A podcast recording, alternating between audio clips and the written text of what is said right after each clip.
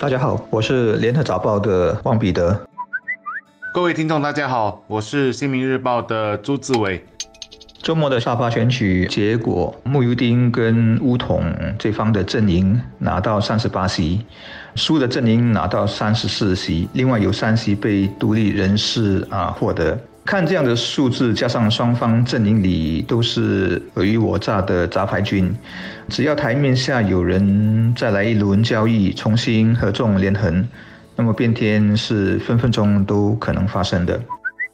是的，这就是目前的马来西亚政局的情况。主角是穆尤丁、Jahib、Najib，还有安华，还有一个目前并没有跳出来，但也没离核心圈太远的马哈迪。大家为了政权斗了这些年，还是没到完结边。而这一次的沙巴州选成绩看似是穆尤丁胜了，但背后到底有什么文章？最后的赢家到底是不是乌统？现在还真不好说。怎么说穆尤丁是胜了呢？首先是他领导的沙巴人民阵线赢得了州议席七十三席中的三十八席，微小优势获胜，沙巴变天。其二是穆尤丁属意的沙巴首长人选哈兹兹也当选了，将在今天早上十点半宣誓就职。可是穆尤丁非常清楚，他自己的土著团结党在整个阵线所赢得的三十八席中，就只拿了十一席，还不如乌统的十四席，所以他胜。可是其实更有点像是被人掐着脖子的获胜。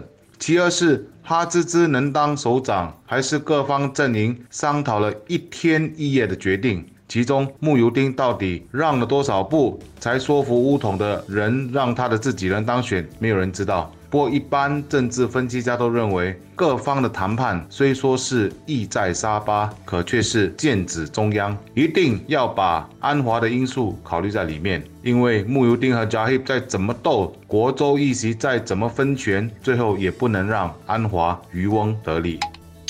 马国政治。之所以这么乱，原因当然是错综复杂，但有一个就是有太多政治青蛙了。政治青蛙是动乱的一部分因，也是一部分果。简单说，在马国，所有议员，不管是中央还是地方，都是可以在任期内换政党的。而只要有人不讲原则、厚脸皮跳槽。其实就是被收买，造成议会里席次的此消彼长，那么政权就会易手，当家的人或政府就会改变。所以你读马国的政治新闻，一直会看到“变天”这个字眼。穆尤丁这几个月能做首相，就是在台面下各方交易的结果，勉强把议员人数凑成过半。所以反对者称他是后门首相或者后门政府。安华上个星期一边痛骂，但也在尝试做同样的事，所以有人说他在走后门的后门。沙巴为什么会有选举呢？同样是在野的政客说他已经拉拢了足够的议员人数，要一夜之间取而代之，结果逼得原本掌权的政党干脆叫周元首解散议会，重新选举。其实这回这么多人加入沙巴的选战，包括有那么多的独立人士，说穿了就是政治青蛙的这个游戏很好玩，很多投机者都梦想他们一旦能够成为议员，就能够代。价而沽，捞取大把大把的利益。